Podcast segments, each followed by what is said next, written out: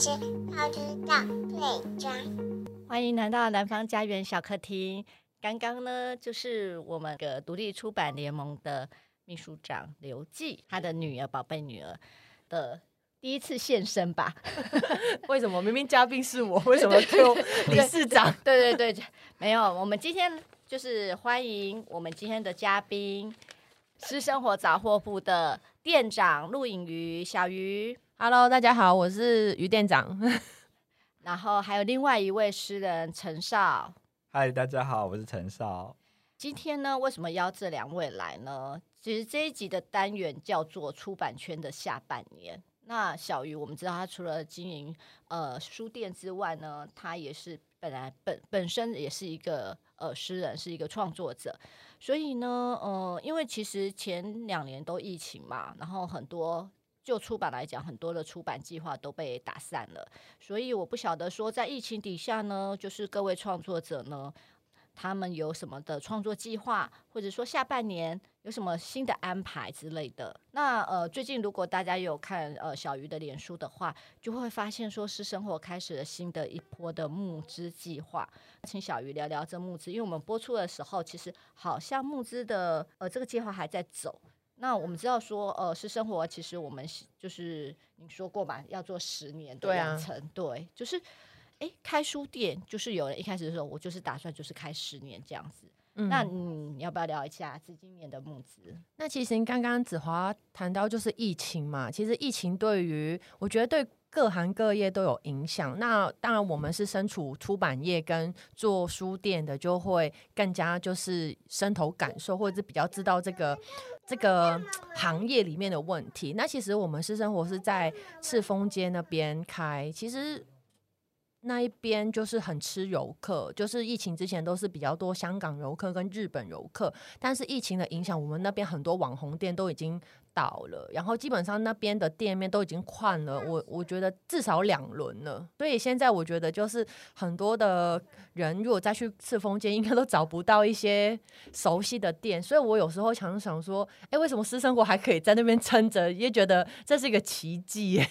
对啊，因为我觉得那边的店应该是说，以前真的是很多的小店面，很多的生活或者是小物等等的，嗯、然后年轻人观光客。嗯、其实我觉得今年好像年轻人有回来一些些，有就是看他们会不会走进来巷子里面，因为其实现在中山区也蛮多书店的，你看就成品、南西成品，然后地下街，然后我们私生活、福光春秋、田园城市，还有铜锣湾书店，你看数一数。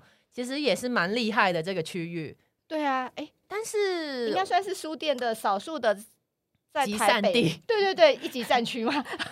我以前也会怕会不会大家互抢生意，嗯、但是你想一想，其实有一个聚集的氛围也是蛮好的。然后，因为我们本来诗生活就是以诗为主题的书店嘛，所以我其实后面也不太担心，因为真的客人想要来买小说散文，其实我那边 也不太买得到。但是我觉得，因为主题书店的特色，就是因为你太明确了，所以其实客人一定想要找诗集，就一定会去你那边，或者是呃有一些台湾的一些读者，他本来就是知道独立书店的经营理念是什么，他其实真的会很很好，就是他们会留着预算去支持独立书店。所以我那边其实很多的客人，他真的只要买诗集，他就会来我这边买。我觉得你那边比较像就是爱诗的人的一个疗愈的地方，欸，哎。对，现在我们特别是去年底有就是微微的，就是装潢后，就是整理后，其实现在。很多人进来都说哇，这边好舒服哦，就是就坐在那边就觉得 可以好好的放松休息的感觉。其实是生活它礼拜一、礼拜二是不营业的，可是如果你走过去的时候，你在外面现在有一把有一个沙发，对对对，你就直接坐在那里打卡。我跟你说，我昨天 下班的时候就发现外面有一个人，年轻人啦，坐在我的沙发那边抽烟。哦，然后但是我已经要关门了，那我把电卷门拉下来的时候。他还是非常舒适，就躺在那边。哇，他没有，我我在想说，他没有发现，哎，人家店家都关门，他还是一副就是管你的，我就坐在这边。他没有想过那个空间是我的。哎，其实我很少会看到，就是有店家会摆一张这么舒服的沙发放在那里。真的吗？对啊。其实我是想要丢掉的啦，想想要回收，但是。如果有来过私生活的客人都知道，其实我们就是去年底整整理呃内部空间之后，其实好像我们的床就已经就没有了、嗯、一个很重要的特色。那我们就是有些书柜也回收了。就是跟之前是不一样。那今年是我们第五年嘛，就好像子华说的，其实我们就是从第一年开始就开始做募资。那今年是第五年，那一样是在 Flying V 那边。其实募资的想法就是，我们希望可以靠读者的呃赞助我们的回馈品，然后让我们书店可以就是。保持一个实体的存在。那我们书店其实也没有去申请一些可能文化部啊那些的补助，或申请一些补助案。个人比较懒惰，就不会写啦。然后写了也未必会中。听说都说有时候拿到补助，最后都是亏的。办那个活动，哎，想一想还是还是靠读者吧。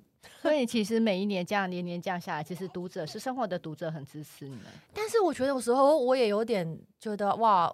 真的要给拍手给我的读者，就是其实我们每年募资啊，大家都是一百多人，但是有时候一百多人就可以撑起二十几、三十几万呢。我想一想就觉得说很开心，就觉得说我们达标了，但是有时候也会觉得说。哇，这一百多个人真的是，这是英雄哎、欸，就是就是就是就是靠一百多个人，他就可以让我们书店可以通过募资，然后可能募的二十几三十万，你怎么可能想象？对啊。就很感谢这十几呃这十几个人，一百多个人，十几个人，十几个人一个人是十万的，五五万以上。我一定要去后台看他们的那个联系方式，可有你可以看得到吗？我可以看得到啊，所以我都会记得他们的名字啊。哦，所以非常感谢这一百多个人，十年来，因为现在才第五年嘛，我们希望十年来这十呃这一百多个人还变成一千多个，到最后对，赶快去拉，一个人要负责拉。拉十个，这是这是直销吗？感觉 老鼠好有压力哦。对啊，好像陈少也是啊，陈少也是，就是自从他出了那个诗集。突然忘记你的诗集名称，只剩下还可以相信。突然只剩下还可以相信，就是因为这本书跟他认识啦，他就是后面就来私生活。就是我觉得说这个空间我很开心，就是我本来就是开书店，想说可以跟读者交朋友，但是也因为这样卖书嘛，也认识一些呃诗人的新朋友。所以陈少也是我近两年认识的，那他后面有空。也会跑来书店，我们也会聊天呐、啊。嗯，是最现在最麻烦、最可惜是还没有跟他去爬山呐、啊。对，是真的吗？真的我有爬过啊，我有爬，我有跟博森爬过啊。哦、博博森体力。他年轻啊，所以今天是来帮你多找一个山友之类的。没有问题，没有问题，下次就可以来一个。我们等一下，我们呃，如果大家对私生活的募资计划有兴趣的话，可以到私生活的脸书看，嗯、然后希望大家给予一点点的支持，可以让呃我们的私生活的书店呢可以走得更远。那我们等一下来聊一下私生活有趣的企划。我们先来问陈少好了，因为我发现陈少已经无聊到旁边拍完我们的照片之后呢，居然就开始 拿手。手机在那边照自己的脸，那边梳他的头发，明明就是这样。我刚刚看到，然后我就这样闪神。好，我可以问一下，其实陈少是一个诗人，可是他其实他有一份正职的工作。我说他是斜杠的人士，可是他这一份正职的工作其实跟文字也有关，就是他是一个他自己说的是一个文字嘛。那呃，文字应该我们不要说他是哪个工作，他也禁止我们说这样子。如果惩罚就是要帮他出十本诗集，什么东西？那我们就是呃，你的文字工作是跟文案有关。那我想问一下，就是说。哎，你同事们都知道你，你有你你有出诗集吗？他们会买你的诗集，会跟你聊吗？然后你觉得你的文案写得好，还是诗写得好？因为写诗对你来讲是一种逃避嘛。然后，嗯，问题很多哎、欸，哪有很多？是跟工作取得平衡吗？那你觉得工作中的自己跟写诗的自己有什么不一样？真的很多。你刚刚那个应该有六七个问句这样子，我就看看怎么回答。像。像你刚刚说那个是不是斜杠？我就觉得这样好像也不是斜杠，因为你的工作跟创作都是写东西。对对，就觉得不太，因为斜杠的话，我觉得可能像小鱼吧，因为他多重身份，自己当店长，然后做企划，然后也是诗人，之前也当过记者啊、嗯、什么的，然后也是妈妈。对啊，那我们陈少也可以当爸爸。妈妈是一个很重要的工作，很应该是说很崇高的职业，说斜斜杠，我觉得不算斜杠。你刚刚讲说那个工作跟创作是不是逃离或什么的？就是说以目前的我的生活跟这个环境的话，就是说比较之后会觉得，哎，写作呢是一个可以安放自己，也可以比较舒适或者说休息的领域。所以说是逃离吗？我就觉得工作这种环境根本就是不存在，会比较好一点。要怎么样跟工作之间要怎么取得平衡呢？我觉得觉得完全没有平衡可言。我觉得工作就是工作，创作是创作，工作跟创作都有“做”这个字，我就觉得很不可理喻。那个“工作”这个词汇应该要换成其他的，因为我觉得都有“做”这个字的话，有点侮辱写作创作的这个这个神圣的劳动。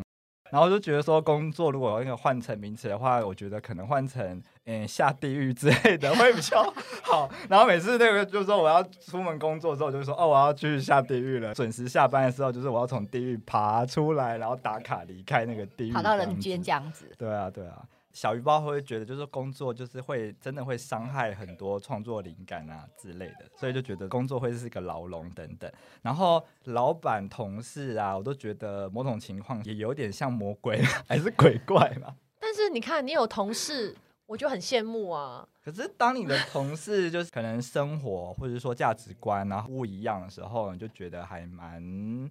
就是工作这样子，为什么不换工作呢？找一些好的同事。我觉得文职真的是很难换工，换到其他更好的工作吧。我就觉得科技业或者是什么理工的，好像就是换就可以越换越好。可是文职的话比较难。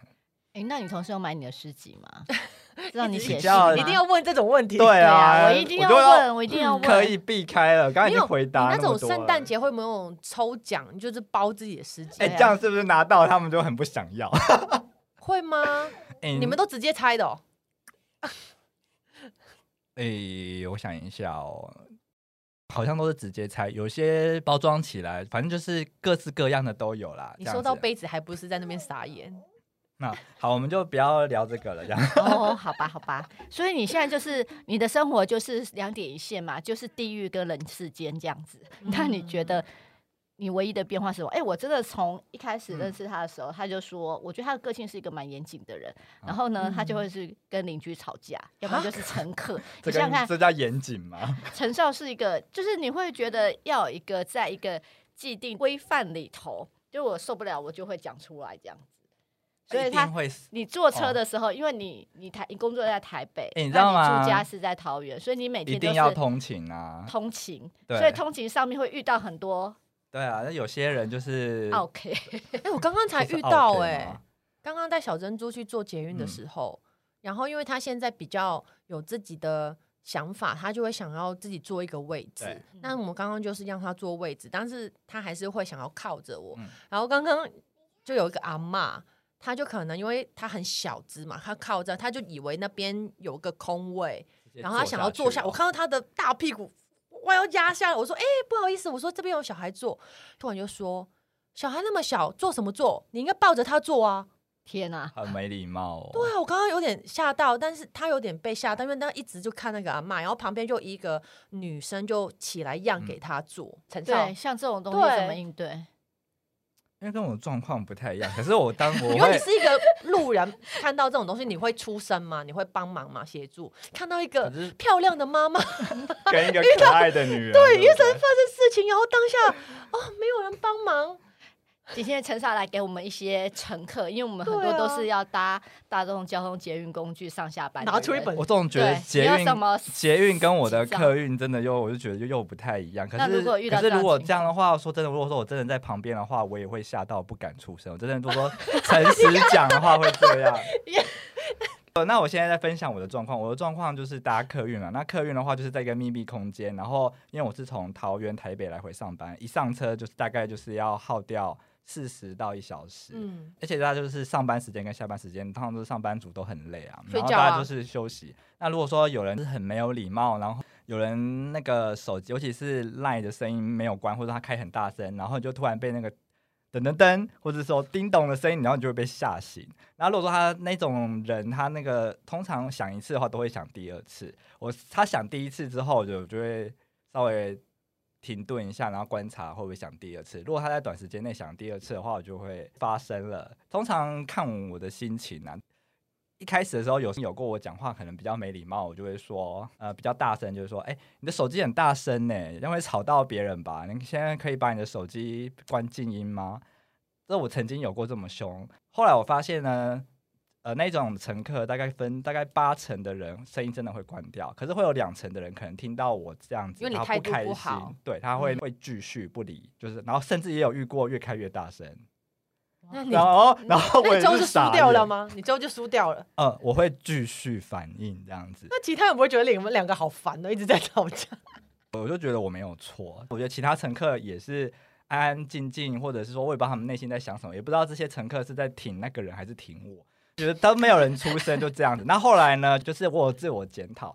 那因为我这样子通勤已经好几年了，所以我现在会比较柔软的去反映这件事情。现在的话，口吻就是说：“哎，你的手机的声音很响亮哦。哎，麻烦啊，大家现在都要休息，你的手机也可以休息吗？”这是一个讽刺的写作方式。对啊，我觉得我，没有，我觉得他换了一个写作方式。他真的是诗人上身，原本是原本他的态度就是那个。哎，陈少，我想问你，所以你其实这样，因为这个是你通勤时候的陈先生，陈先生不是诗人陈少，但是因为我觉得很多诗人好像我就会不敢，就我会害羞，还是还是害怕、胆小，嗯、所以我觉得你还蛮敢的。就是如果是陈少这个诗人的身份，不是陈先生，你敢这样吗？我觉得没有不同啊，真的哦，因为是哦。如果说今天是一群写作的人搭客运，然后然后真的就是假设说好，小鱼的手机真的噔噔噔太大声，叮咚，甚至是那个什么播放歌曲，然后声音放出来，我一定也会。所以你还是会呛我，就是我不会呛啊，我就用我刚刚第二种模式啊，你会觉得是讽刺，我没有讽刺，那个好不好？但是你刚刚的。态度就是讽刺啊！哎、欸，那你有觉得第一种跟第二种，第一第二种好吧？我如果要比较的话，第二种比较好，因为第一种感觉就是因为有时候只要他就感觉到被骂嘛，他其实我觉得如果好好的讲，他应该就会收敛。嗯、但是因为你本身态度已经不好的时候，他就会想说：这、啊、我是研发第二种，我已经觉得。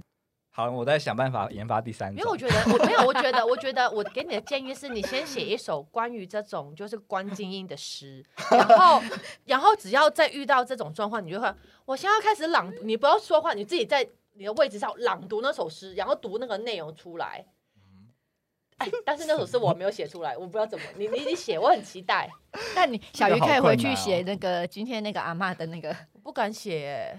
不知道怎么写，不过我觉得今天浪费时间给他。没有啊，你那个可以在脸书上发表一个心情啊，不一定要写成诗啊。发表一个心情。可是我觉得像小鱼这种情况，我觉得后来让座给那个老老太婆的那个老奶奶的那个女生，真的就是帮了你一把。对啊，因为有时候真的事实要这样，就像陈少你说的，如果那个人还不理你，继续开的很大声的时候，你这是叫他公正的第三者出来。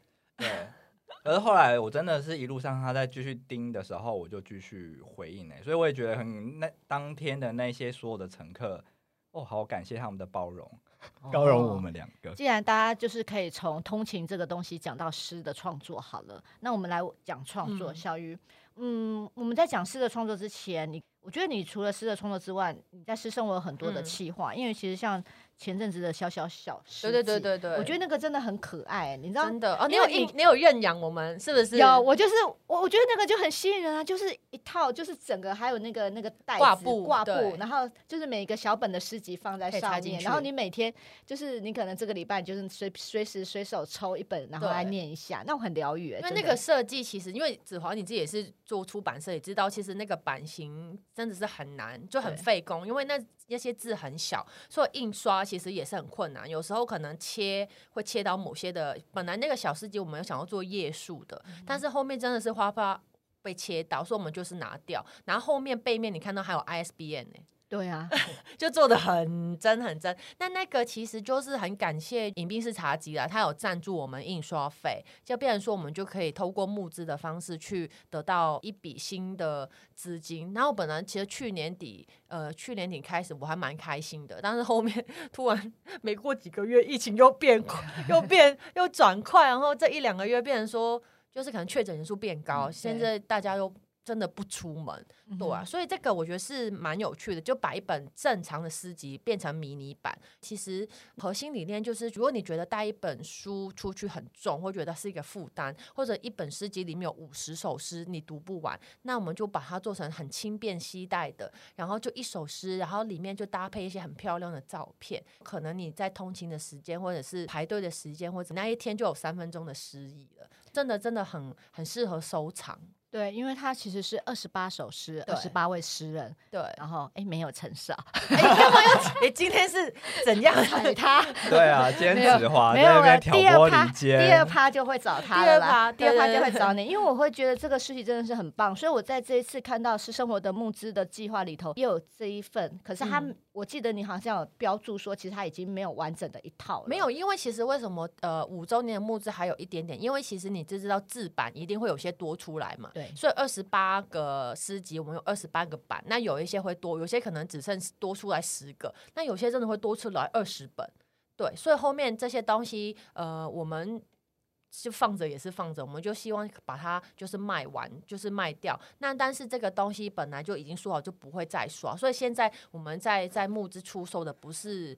呃，再刷的东西全部都是之前生下来的，剩下一点点，一点点。那我们就希望透过募资比较一个大的平台，是把它赶快销完。那另外一个比较特别，就是跟洛阳纸贵的一个合作。其实他们的纸花我来就看到，后来我们书店又看到有个蜂巢纸做的沙发，嗯、对对对，它是纸就可以做下去的。那他们都是台湾的厂商自己的专利，然后也有外销去国外。因为那个沙发呃很贵，我们现在卖的是小茶几。小茶几就是搭配我们其他的书啊，可能其他的小物，大概就是好像四千多吧，对，还含运，然后它收纳很好，然后它是非常有设计感，就是你放在家可以当做是炒茶机，也可以当做是放盆栽的那种东西，对啊，所以它其实收纳是很很方便的，而且我觉得它整个设计感很够，对，我觉得还不错，其实大家可以去私生活看一下，对啊，要看现成的就过来坐我们的沙发，直接坐上去，对对对，对我之前还说，哎，这个。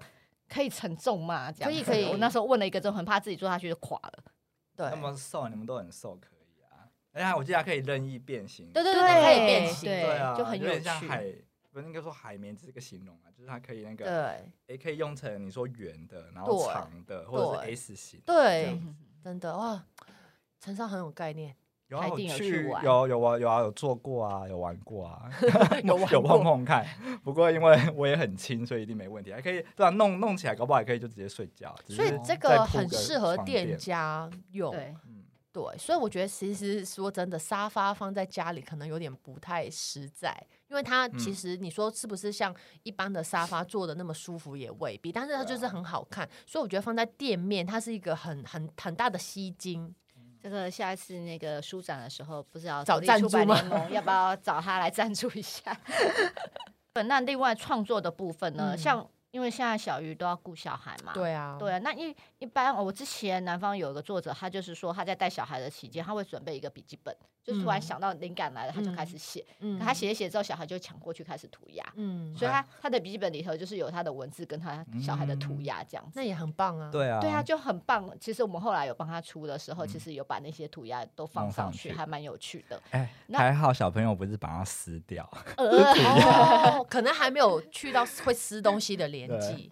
因为他在写的时候，其实那小孩已经比较大，他之后会涂鸦的年纪，会撕会撕的话，应该是在更小吧。哦，那像小鱼你自己要顾店，然后你看还要看护小孩。嗯、那其实我觉得这种创作这种东西，不是说哎，我现在坐下来创作就可以的。嗯、就是如果有灵感来的时候，不管是你在顾小孩的时候，嗯、你是怎么样去抓住？我已经没有灵感很久了，啊、真的吗？我也我也很久没有出新书了。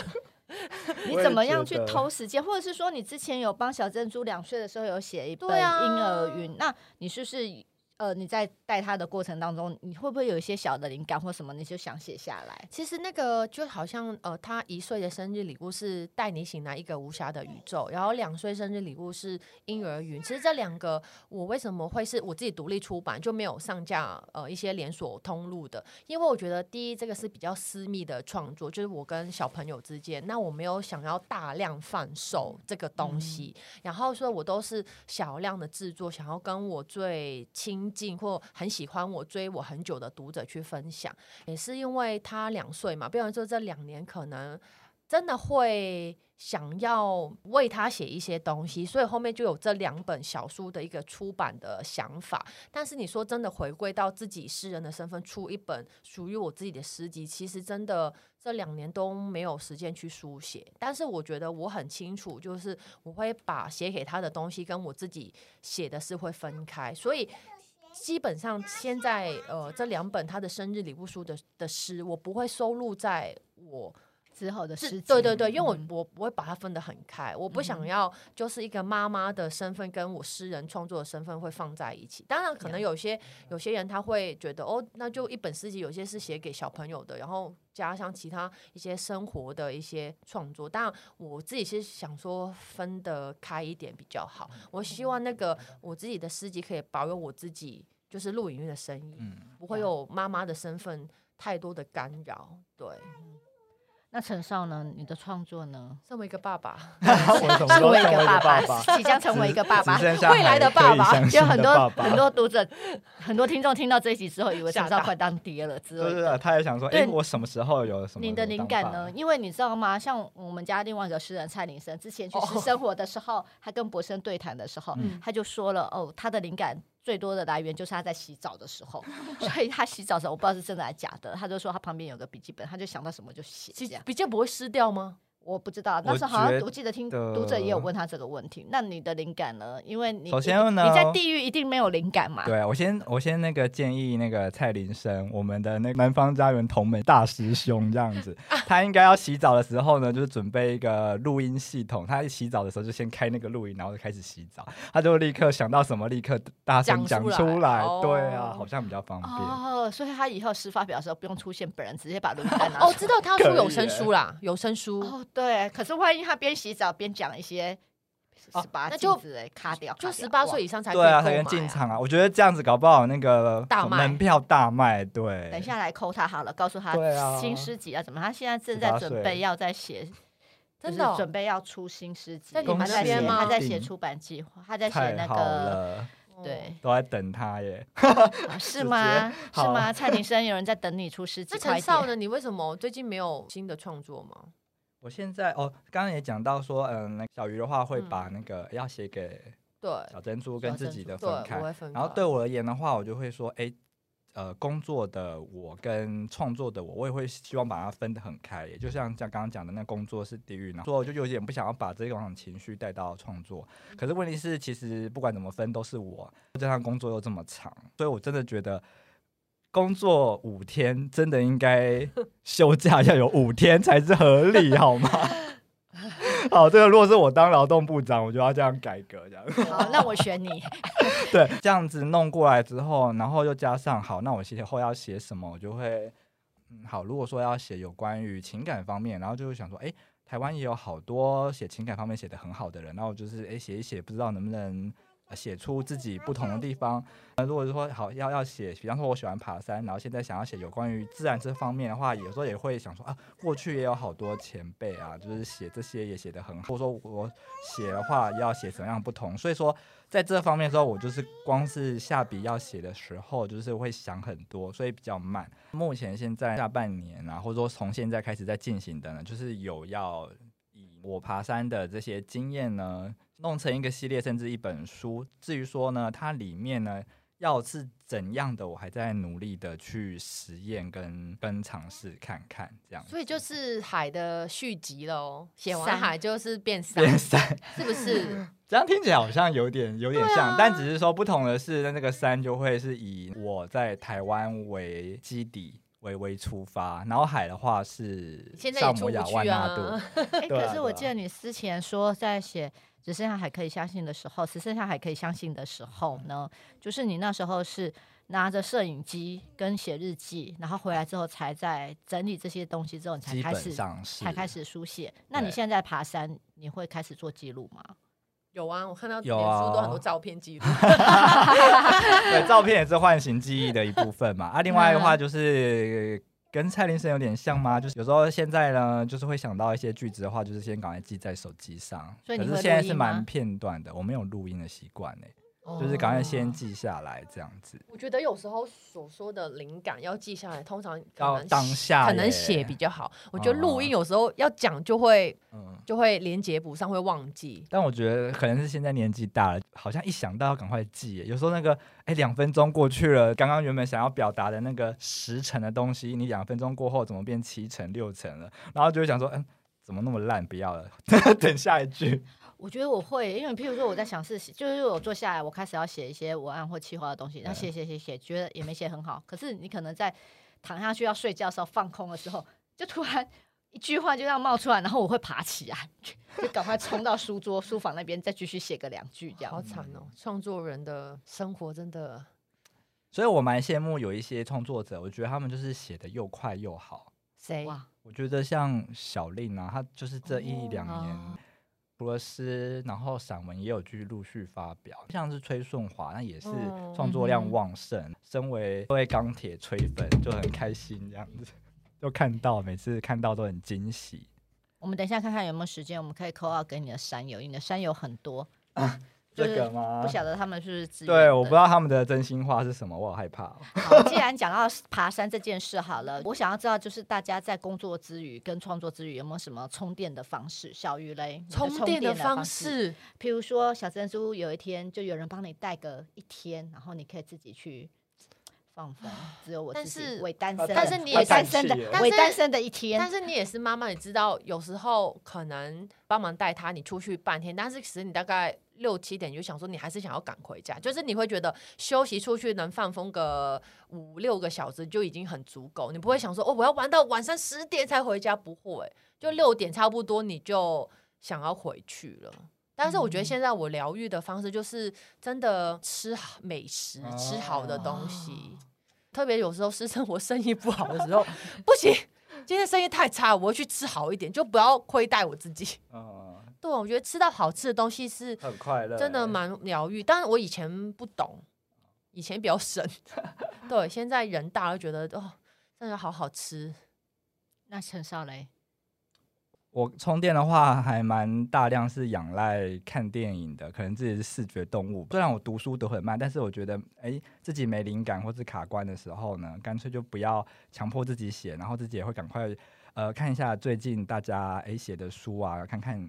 我有一个习惯，就是一本书，然后读一读，碰到喜欢的句子啊，或者是篇章啊，我就会拿我的彩色的标签，把它很整齐的贴的很漂亮。它真的很棒哎！最近在读的，对啊，但是真的很美耶，这样。对啊，这样子看了也舒服，所以自己看了也很开心。这也可以帮助我说，所以你不会做笔记哦？哎、欸，我有一个很奇怪的洁癖，我不喜欢在书上面写东西，写写画画这样子。所以这个贴纸是代表你喜欢那一首诗，对，那一首诗。啊，如果说是一个长篇的诗组，然、啊、后如果我读散文的时候也会贴，那就是说，哎、欸，有可能就是那一篇，或者是说那一篇的某一段。嗯、有时候就是说，我觉得写的太棒了，我这辈子可能写不出来，立刻贴上去。嗯、然后它是有一个颜色的分类是没关系的。颜色没关系，它只是一个 按照顺序把它贴起来，然后就会有自动就会跑出那个美感。而且你看，它真的对的很齐耶。对啊，那个之前也有人问一下，你折棉被是不是也是有方方角角的？我回家拍棉被照片给你看好了。但这个你一定是很用心的去做吧？所以说那时候有人会开玩笑说，我好像贴标签的时间比读一首诗的时间还长。你找到你找到你的天分呢？你可以换工作。贴标签吗？贴什么什么东西？贴标签。希望有这样的工作。哎，我觉得他很适合到小鱼到你的私生活，有没有？打工哦。对，就是每个贴贴标签。我我们我们要贴什么标签？就是每一本诗集建议可以先读哪一篇的标签啊？那我不能退书哦，因为我卖不出，我不能退书。这是 sample 啊，这个就是对啊，就是。那你的书柜就很很漂亮哎。好，回去拍给你们看啊，没有啦。然后就是电影嘛，追剧啊，阅读啊，贴标签啊，大概是追什么？到爬山啦。好想啊，我就是一定要等你讲爬山嘛，因为你其实这一年多吧，两年吧，一直每天都看你脸书，就是到了假日就是 就是爬山。然后我想说，接下来天越来越热，然后到底有没有这些山友们会不会放？对啊，应该还好吧，在在山。其实到山上其实还好，现在运动已经不用，政府已经说可以放宽了。对啊，对啊，对啊。其实我从小，我爸妈他们是基隆人、瑞芳人，他们就可能就是那算是山城，然后可能他们就很喜欢爬山，或者说他们习以为常。他以前小时候真的国小、国中就会被拖去山上爬。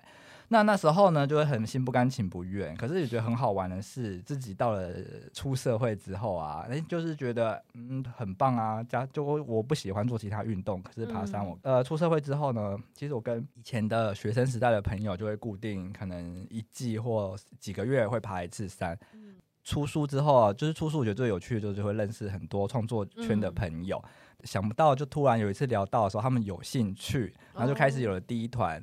哦那时候第一团的时候，我就觉得这爬山现在的年轻人好像比较就是没不是一个每次问大家兴趣说第一个不会讲到什么踏青爬山，所以我那时候也不抱着可能会有第二次的想法带他们去爬，想不到反应还不错，所以说就有了第三、第二次、第三次，然后就慢慢的就是随着。呃，你说时间嘛，或者说哎、欸，有认识彼此认识共同的朋友，或者说谁出书或者是干嘛，然后就会问问看其他人有没有想要一起爬山，欸、所以说就会觉得好像。哎，陈少，我想到了，你下一本诗集只剩下三可以相信，嗯、自己帮他改书名 会不会？没有，只剩下三可以相信。那个新书发布会就约在某个山上，读者要爬上去，然后我们在山那边就。一起围读，那个出版社负责在，我们还要收费，我们还要收费哦。小雨，我跟你讲，出版社要负责在，我就负责在山脚下给大家报名登记，然后他自己上去找作者。没有，你真的可以包一个课程，这没有，这是一个体验课程，就是可能收他那个八八八，然后就含一本诗集，然后还有一个诗人的山的算是团长带你怎么去爬山，然后爬上去，哇，从哇真的很有诗意，这个我觉得会会会爆哎。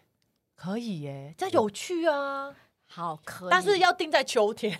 对，六七八月很。其实我们之前帮瓦利斯老师出书的时候，其实他的新书发表会就在他的台中的故乡。哦，对。然后我们那时候就包了一台游览车载着读者上去，可是我没有想到就是要收费。对，游览车也很对。那时候还没想到要收费。当然了，因为我觉得这是体验啊，体验三的课程。我觉得这种不用太多，你收十个都八千。多了，哎，以后以后我有什么行销计划跟我聊，就是赶快找小鱼，这才是真正的斜杠的那个前辈。真的，我会帮你这本书额外发给我帮陈少做行销。对，哎，可是我个性还蛮懒的。小鱼刚刚有聊到说他想要参加你的三友，哎，加入你的三友。对啊，可以啊，但是就是有点难而已。就要等小珍珠上学，因为通常爬山基本上你是真的是一整天的吧？对，差不多啦，半天以上这样子。其实当然就是看个人体力啊，大家的体能真的都不一样。嗯，对对啊，然后看等级，我会量身定做。哎，那我想问陈少，量身定做，那你们有些人就不行，就那你们呃爬完下山之后，还是会下午茶什么吗？通常会啊，就是看，我最期待这样。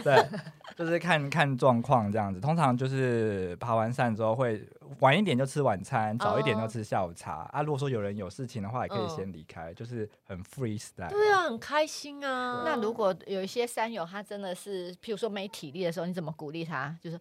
在前面再一点点，就这样，这样就可以了。真的，然后走到前面的时候，走再一点点，然后最后一走的一点点，其实一点点是三个小时。所以三个小时，通常下太阳下山前应该走得完啦。只有有一次没有，那时候我也很意外，我没有预料会这么长。但是就是大家还是拼死拼活把它爬完了，所以就给给大家爱的鼓励。然后晚上吃好一点，这样子会晚餐会格外好吃哦。也是啦，对，会吃的更多。通常我都会讲说，哎，这个山的难度大概是怎样？而且我比起那些什么专业的登山客，我们就是爬爬郊山。那我爬山的目的也是，哎，就是运动流流汗。然后大家见面的时候就说，哎，只有吃饭的话，对我而言就觉得好像有一点。呃，少了，我都特地从桃园到台北，甚至是其他地方，就觉得那就一次把它这一天填满，那就可能就是加爬山。所以你们现在都是主要爬台北的山哦？目前台北、新北为主啦。哦、对，因为有时候大家住的地方不一样，哦、就找有时候找中间，或者说交通方便的。嗯，对。那我们现在剩一点点时间，我们聊一下，就是说。关于下半年，小雨有什么计划吗？下半年，我现在是六月嘛，我就希望七月的募资成功，然后可能就准备十二月的孤岭街书香市集吧。嗯对啊，然后小珍珠要入学了嘛？哦，对，他九月我们抽中幼儿园，对啊，那个三百多人抽三我等一下可以抱他去买乐透嘛？请他自选。没想过，没想过，他是一个那种怎么私立，但是但是现在政府有补助的那种，所以它不是公幼哦，就是私立的幼稚园，可是它是对对对对对，补助变是公幼的费用，对对对对对对，但是是有点远。哦，不在我们那边，所以他现在如果要上学之后，你其实你有多一些时间出来了。对啊，对啊，你的下半年就突然写诗了。对，哦，没有了。问一下那个陈少，就是可能下半年好像台还是有一些文学比赛，我会努力。我去年也有参加，但是都输了。我哎，现在的年轻人真的超厉害。哎，前辈年轻人都超厉害。对啊，最近有时候都在看那个新兴的年轻人，就是。一九九零或是二零零零后生的，我就觉得好多很厉害的年轻人，我觉得他们就是。对啊，我觉得我现在会写诗的动力就是参加比赛，我就想哦，我要写首诗来参加比赛，就是可以生出来几首。对，我们可以赚小珍珠的公托费。对啊，然后赚那个生活费这样子。我觉得是，我觉得是蛮好的。就是以前就是我没有这个要参加比赛，就是这一一两年，我就觉得没有什么事情做，然后要给一个自己写诗的理由。理由。然后我觉得如果真的中了，我觉得在我这种年纪啦，就是已经出了几本诗集，也不是新人，但是呃，可能又身份有点变化，就可能有生了小孩之后，其实还是会想要突破，所以有时候。为什么可能下一本书还没出来？我不是那种就是诗够了就出书的人，我是抱着一个想法，就是我下一本书我想怎么做，然后有一些自己新的写法，我还是希望可以带给读者一些看到我新的变化，嗯、就是看到你另外一个成长。对，所以我现在觉得三十几岁。然后，如果参加文学比赛，如果最后不一定是拿第一名，但是我觉得如果真的拿到，我觉得也是一个很大的认同，嗯、然后可以继续再写下去。下半年的计划是以出哦山。我下半年的计划主要就是看，就是以自己的这些爬山经验啊，然后可以发展成你说一个书或是一个系列啊等等，这个是下半年创作啦。那你说其他生活，我只希望那个哦工作不要再这么的地狱，但好像很难呢，因为我们的长官跟老板就是恶魔首领嘛，有源源不绝的新的 idea 要执行，就觉得好痛苦。那如果譬如说像。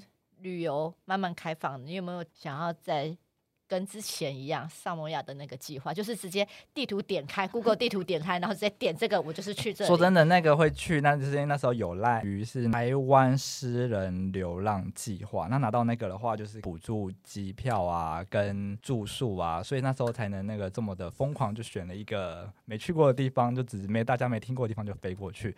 那将来有没有这么疯狂？如果中了乐透或是干嘛，就当然就再找一个 奇妙的地方飞过去，好好的体验。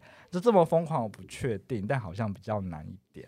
有一个很很有趣，我觉得大家可能意想不到的是，我就算之前啊去日本啊自助的时候啊，我也安排了花了一整天去爬日本的山。大家听到说你去日本爬山，大家都听得很很傻眼。可是那天就是我就觉得，哎、去爬日本的山，或者说去国外爬山，我也是觉得，嗯，也是一个很棒的体验。对啊，嗯、我觉得很棒哎，听起来就是让那个旅行变得很不一样。对，我到现在都很怀念，而且那个山就叫大山，日本的那一座山的名字叫大山，然后就来回我记得五小时六小时吧，对，隔天剃退，可是很爽。对。那这个人就下半年，下半年好好的执行下去。今天非常感谢诗生活杂货铺的店长，也是诗人小鱼跟诗人陈少来到南方家园小客厅。呃，南方家园小客厅每周四固定更新，有最新的消息可以上南方家园脸书。谢谢，拜拜。